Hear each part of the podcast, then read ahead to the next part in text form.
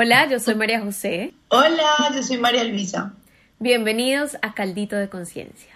Este es un espacio en donde nos preguntamos qué estamos cocinando las mujeres de hoy en día. Y ustedes son el ingrediente más importante. Por eso las invitamos a aportar a este diálogo. Nos pueden contactar en nuestro sitio web www.calditodeconciencia.com, en nuestras redes Facebook e Instagram y siempre escucharnos en iTunes y Spotify. Hoy estamos grabando un caldito muy interesante realmente. Está lleno de ingredientes nuevos y necesarios. Se trata de la voz masculina, que es eso que deberían cocinar los hombres de hoy en día, que deberíamos cocinar todos, en fin. Entonces estamos con Jorge Sierra, él es sociólogo, psicoterapeuta gestalt, lleva muchos años trabajando terapia uno a uno, también en grandes grupos, es quien ha traído a Colombia la escuela de Jodorowsky y ha tenido la oportunidad de, de ver en él y a su alrededor cómo toma forma esta pareja interna. Hola Jorge, bienvenido. Hola, mucho gusto. Un placer estar con ustedes y compartir una conversación interesante, hombres y mujeres. Bienvenido, Jorge. Gracias por estar acá. Bueno, pero entonces cuéntanos un poco de ti, tu camino como terapeuta, también como sociólogo y todo lo que ha pasado alrededor de ese resignificar la pareja interna. Dale, bueno, pues eh, digamos que yo estudié sociología creo que por una rebeldía familiar. Sin duda creo que ese fue el inicio de un camino propio de elegir para mí romper con eh, cosas que venían en mi genealogía y luego de un proceso muy fuerte, cuando perdí a mi padre a los 14 años, inicié un proceso de sanación, como a los 24, 25 años, que me llevó pues al tema del crecimiento personal y me di cuenta que tenía madera para esto. Así que después de que estudié sociología me dediqué a la Gestalt, estudié durante seis años en dos escuelas aquí en Bogotá. Eh, luego me formé con Jorge Llano y a partir de hace que siete años hago consulta individual y hace ocho me vinculé con Cristóbal y produzco su escuela aquí en Colombia y sus viajes iniciáticos en Brasil y en México. ¿Y qué significa, qué significa eso de resignificar la pareja interna? Bueno, pues yo creo que la pareja saca lo mejor y lo peor de nosotros. Entonces, eh, para mí el espacio de pareja tiene que ver con una apropiación de nuestro propio proceso. Creo que la primer neurosis que tenemos los seres humanos es la que nos produce nuestro padre y nuestra madre interior. Entonces, en la medida en que trabajamos y resignificamos esas figuras en nuestra vida, dejamos de poner toda la neurosis que, le que proyectamos y que recibimos de nuestros padres en la pareja y empezamos a asumir un camino, digamos, desde una mayor libertad. Entonces, digamos que no pensamos en pedirle al universo que nos traiga una pareja sana, sino una persona con la que podamos crecer al lado. Eso para mí básicamente implica un proceso de maduración.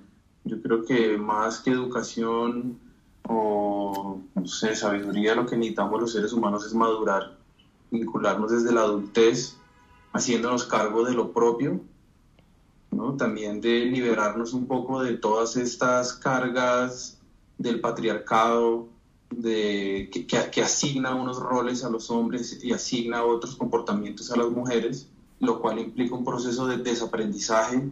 Yo creo que del centro de la cultura no está viniendo nada nuevo que nos invite a reinventarnos como humanidad.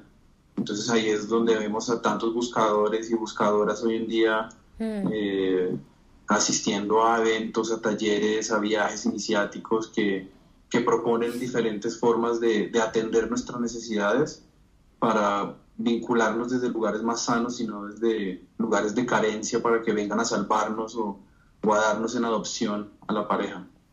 O sea que lo que lo que tú estás diciendo es que resignificar la pareja quiere decir interna, pues quiere decir un trabajo interior con nosotros mismos, de todas las, lo que tú llamas neurosis, me imagino que, que, que, es todas nuestras eh, dificultades, miedos, etcétera.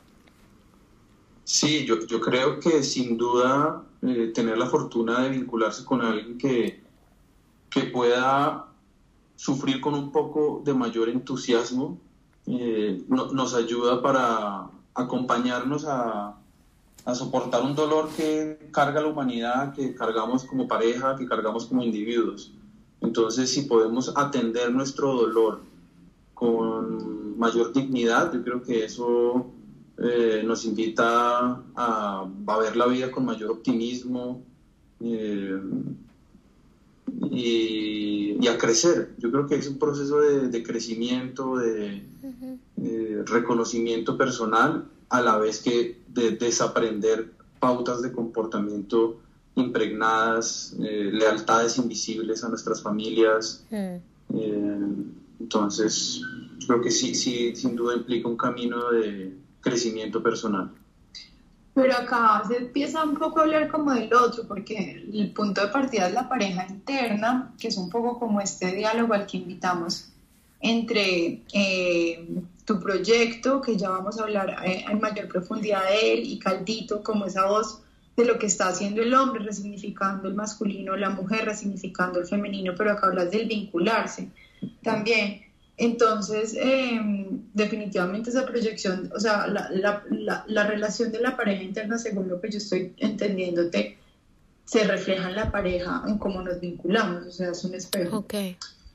O sea, yo creo que el deseo de vincularnos sanamente nos conduce a atender nuestras propias necesidades y nuestras propias dificultades. Yo creo que podemos estar solos y tener un equilibrio interior, pero somos seres sociales yo creo que es menos la gente que está queriendo estar sola en la vida a la que está buscando una pareja en la que pueda construir, crecer y desarrollarse. Entonces, eh, según como lo veo en este momento, es en la medida en que yo atiendo este deseo de vincularme sanamente, eh, una forma de hacerlo es atender mis propias dificultades psicológicas, emocionales, eh, mentales, traumas. Entonces lo, sí lo veo vincular de alguna manera. Como ese, ese proceso que nosotros tanto hemos invitado en Caldito, que es de autoinvestigarnos. Entonces, eh, me encantaría ahorita como para ejercicio de, lo que estamos queriendo proponer desde Caldito, en traerte eh, como voz masculina, donde me encantaría que empieces por contarnos eh, de tu proyecto, el cual honramos y nos parece que es, es, espectacular, que se llama Manes a la Obra. Ok, vale, pues Manes a la Obra nace en 2018, somos un grupo de siete hombres en los que, digamos que aquí ya encontramos otro lugar de enunciación, un poco menos terapéutico y un poco que tiene ya más que ver con lo social, con lo político y con lo que está pasando pues, en nuestra realidad. Eh, y, básicamente, al darme cuenta yo durante los 12, 15 años que llevo en temas de psicoterapia, que a todos los grupos siempre van 95% mujeres y tan pocos hombres, pues decíamos, pues, ¿qué es lo que está pasando con los hombres? ¿Cómo hacemos para llevar este mensaje eh, a los hombres? ¿Cuáles son las necesidades particulares que tienen los hombres eh, diferentes a las mujeres? Mm, y cómo podemos pasar entonces estas reflexiones de lo privado a lo público, que es un poco la, la apuesta que tenemos nosotros. Eh, desde Manes a la obra, entonces, digamos que lo que se busca es deconstruir la masculinidad hegemónica. Reconocemos que existe una forma de ser hombre que reproduce la sociedad, que reproduce el patriarcado y que sustenta también una violencia estructural, una violencia cultural y una violencia directa. Entonces, eh, la apuesta que tenemos ahí fue, el desarrollo pedagógico de una serie de laboratorios creativos de hombres y masculinidades que básicamente invitan a los hombres a descubrir, darse cuenta y hacer conciencia a través de lenguajes artísticos, del juego, pasando más que por la razón y por el intelecto, por el cuerpo y por las emociones, lo que les, lo que les pasa a los hombres, que es, digamos, ese, ese, repertorio que en teoría tenemos eh, menos desarrollado los hombres, o que por lo menos no lo compartimos, nuestro repertorio emocional. Entonces, ¿cómo accedemos a él? Eh, es un poco la apuesta desde Manes a la Hora. Y, y bueno, y trabajamos en, en, un tema que es cómo la masculinidad puede ser una masculinidad constructora de paz, en lugar de ser una reproducción de la hombría del machismo y de la violencia. ¿Qué has encontrado que son esas necesidades eh, que, que requieren los hombres para que ahora sí, digamos, estén yendo a los encuentros que estás creando? Yo creo que un espacio seguro para poder eh, sentir. Yo creo que los hombres no se sienten seguros expresando sus emociones o sus sentimientos, siempre son acallados porque otros hombres normalmente los ridiculizan. Eh, en ese sentido, eh, digamos que lo que nos hemos dado cuenta mucho es que para nosotros los hombres no es suficiente el hecho de nacer hombre, sino que tenemos que estar constantemente demostrando que somos hombres. Es como un mandato a través de retos de hombría eh, que tenemos que estar siempre dando cuenta de nuestra fuerza, de nuestro poder, de nuestro dinero, de nuestro dominio. Y soltar ese automático, es algo como que está gatillado y se dispara siempre en los hombres, la seducción, eh, es algo que le genera al hombre mucha desorientación y le genera incertidumbre. Y yo creo que para el hombre pararse en la desorientación y la incertidumbre es algo que genera mucha desconfianza, ¿no? Se siente perdido. Mm. Entonces el hombre prefiere seguir reproduciendo eso antes de, hacerse preguntas significativas. Entonces cuando podemos eh, a través del arte y a través del juego desestructurar esos aprendizajes, como abrir un poco espacio en, eso que está programado automáticamente en el hombre, mm. empiezan a aparecer normalmente eh, los sentimientos, las emociones, las ausencias, eh, sus necesidades, eh, y ahí digamos que es donde se crea una conversación mucho más profunda. Muchas veces hacemos un ejercicio de máscaras, entonces es como que oculta y que muestran los hombres en la parte de adelante se escribe lo que muestra el hombre, entonces siempre aparece lo que ya he mencionado, ¿no? Su fuerza, su rebeldía, su deseo de libertad, em, sus conquistas, su trabajo, su dinero. Eh, y, cuando vemos la parte interna de la máscara, siempre aparecen eh, las ausencias de amor que vivieron de niños, eh, aparecen sus miedos, sus inseguridades, eh, y pues hoy en día eso el, capitalismo no lo paga bien. ¿no? O sea, un hombre inseguro, un hombre confundido, un hombre eh, que tenga incertidumbres, eh, no es confiable. Hmm. Entonces es un lugar muy difícil y muy sensible para que los hombres se abran. Entonces yo sobre todo diría que lo que los hombres encuentran en estos espacios son, es un contenedor emocional es, un espacio seguro donde tramitar en situaciones que ni con sus amigos, ni con sus padres, ni siquiera con sus hermanos muchas veces pueden abrir. Qué lindo. A mí eso me llama muchísimo la atención desde cómo el hombre y cómo este espacio se vuelve un contenedor. Me parece fantástico, pero también me genera la pregunta de cuál es ese camino que podemos que debe emprender el hombre para volverse su propio contenedor. Yo creo que nosotras como mujeres también generamos esos contenedores en nuestras amistades, en nuestro círculo de amigas, de mujeres, pero creo que tenemos hoy en día mucho más desarrollada esa capacidad de contenernos a nosotras mismas. ¿Cómo crees tú que los hombres podrían desarrollar esa capacidad de contenerse a sí mismos? Mm, yo creo que eso tiene que ver mucho con la neurosis de, de nuestros padres y nuestras madres. Yo quiero hacer un paréntesis, qué pena, porque para mí no es muy claro cómo has usado neurosis. Ahorita Majo lo medio interpretó, pero me encantaría que tú no lo dijeras para seguirlo usando como lenguaje común. Ok. Eh, pues cuando me refiero a neurosis, digamos que lo que quiero expresar es que todos somos neuróticos por naturaleza. O sea, son las dificultades o los males del alma eh, las, eh, como los laberintos psicológicos que, que, todos tenemos, ¿no? Es como, es un concepto muy abarcador que, que digamos que envuelve lo socioafectivo, lo psicoafectivo, los dilemas psicoafectivos que tenemos como seres humanos. Listo. Entonces estabas diciendo, en cuanto a contenedor.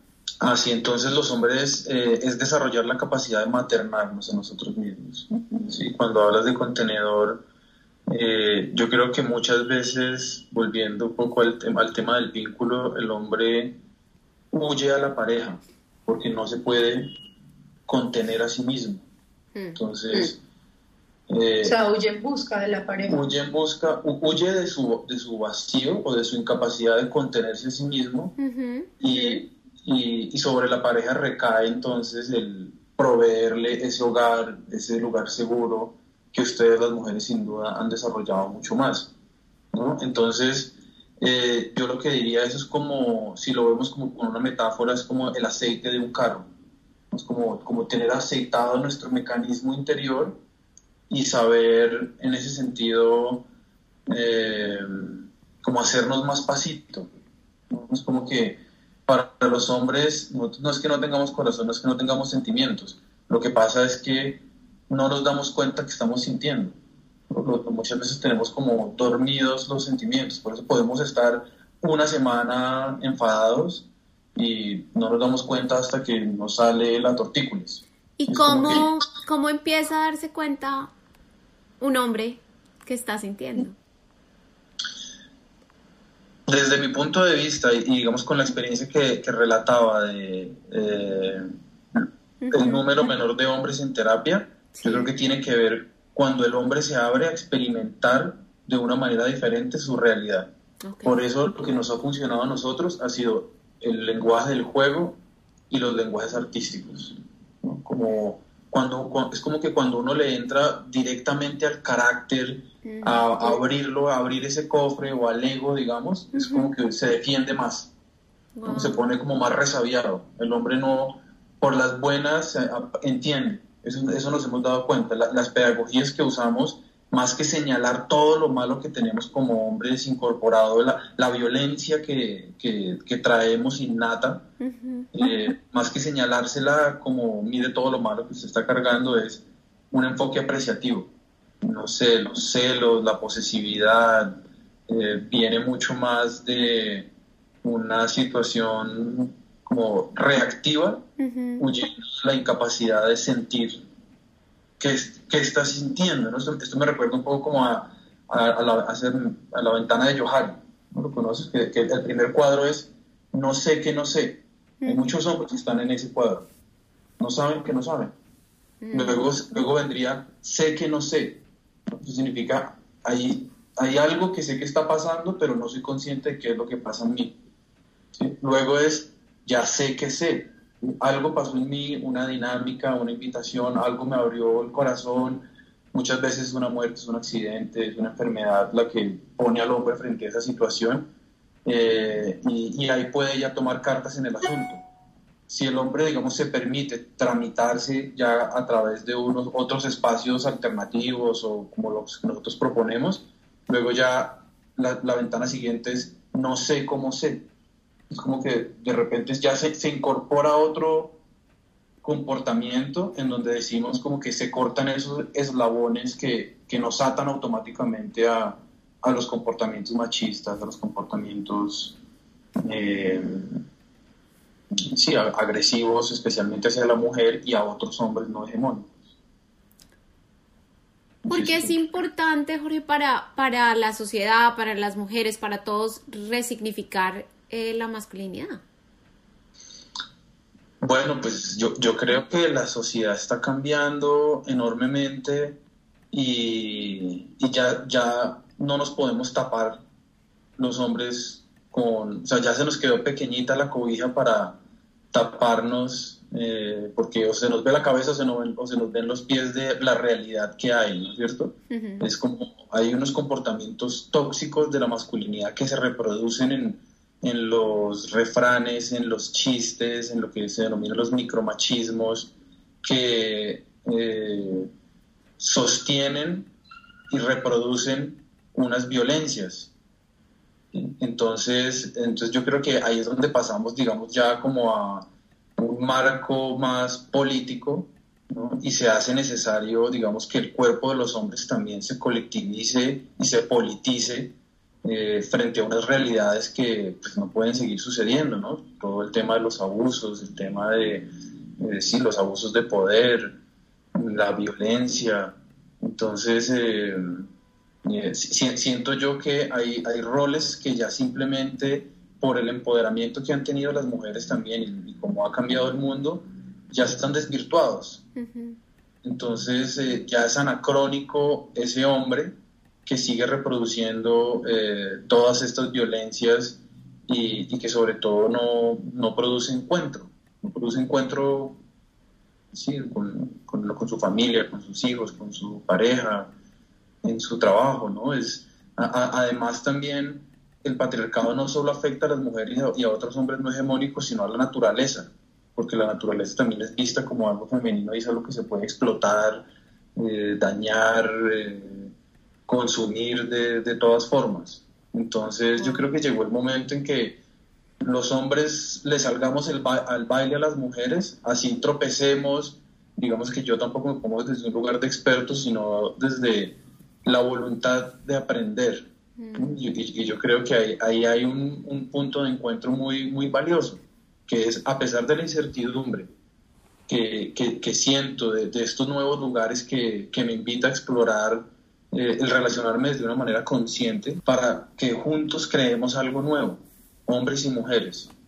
Creo que ahí es donde hay un poder transformador realmente grande. Mm. Bueno, pues a mí me parece grandioso todo lo que has dicho y me parece muy importante que haya sido incluso tú quien trajo a la mesa cómo esa relación del hombre con el femenino se ve reflejada a diferentes escalas de la violencia que hay en, en, el, en, lo cotidiano y que tenemos normalizado, pero también a grande escala de lo que está pasando en nuestro planeta, donde claramente la relación de la herencia que tenemos del patriarcado, que se traduce en capitalismo, se ve como fuertemente reflejado en nuestro planeta y el exceso de, de abuso hmm. y la falta de recursos. Sí, y es como si el planeta nos estuviera pidiendo a gritos que nos resignifiquemos. Y bueno, yo creo que vamos a continuar esta conversación en el próximo capítulo porque realmente em, es muy importante y está llena de matices y de diferentes aspectos eh, necesarios. Así que, em, que, bueno, ojalá que, que nos sigan oyendo, em, eh, ya que tenemos mucho más para contarles. Un abrazo.